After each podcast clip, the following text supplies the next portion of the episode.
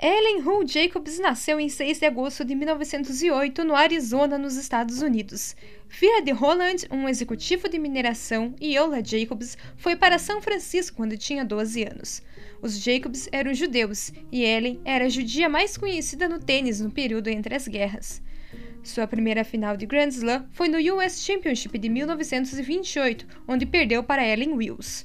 Wills seria sua adversária novamente nas próximas três finais, vencendo todas.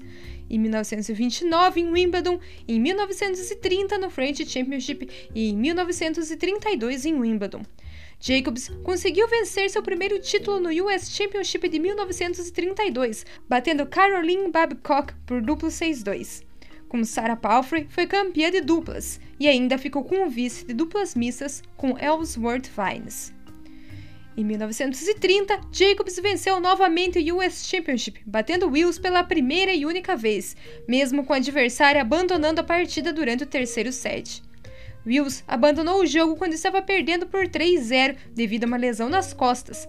Porém, a torcida vaiou, achando que ela desistiu de terminar o jogo para não dar a satisfação a Jacobs de terminar o jogo com uma vitória. Algumas pessoas disseram que ela queria jogar a partida de duplas que tinha mais tarde naquele dia, mas foi aconselhada a não jogar. Em 1934, Jacobs perdeu as finais do French Championship para Margaret Scriven e de Wimbledon para Dorothy Round. Pelo terceiro ano seguido, porém, venceu o US Championship, batendo Palfrey na final. Palfrey também foi sua companheira de duplas mais uma vez e elas foram campeãs. Jacobs terminou o torneio ganhando todos os títulos, já que, ao lado de George Lott, foi campeã de duplas mistas. Em Wimbledon em 1935, Jacobs perdeu mais uma vez para Wills, mas se recuperou e bateu novamente Palfrey na final do US Championship. Em 1936, finalmente conseguiu conquistar Wimbledon, batendo a alemã Hilde Sperling na final em três sets. Esse também foi seu último título de Grand Slam, mas não a última final. Em 1936, chegou na final do US Championship, mas perdeu para Arliss Marble. Em Wimbledon em 1938, na final contra Ellen Wills, Jacobs torceu o tornozelo quando o placar estava 4-4 no primeiro set, e depois disso não ganhou mais nenhum game e o segundo set durou apenas 8 minutos. Depois do jogo, quando foi perguntado por que não abandonou a partida, Jacobs falou que continuar no jogo era a atitude correta para que Wills aproveitasse completamente a vitória, em alusão à final nos Estados Unidos em 33, quando Wills abandonou o jogo. Na rivalidade delas, Jacobs perdeu 14 dos 15 jogos de simples que disputaram. No US Championship de 1939 e 40, Jacobs perdeu a final para Marble. Jacobs chegou em 16 finais de Grand Slam de simples, vencendo 5. Em duplas, venceu três vezes e venceu uma nas duplas mistas. Ela também ganhou o título de simples e duplas no Italian Championship em 1934.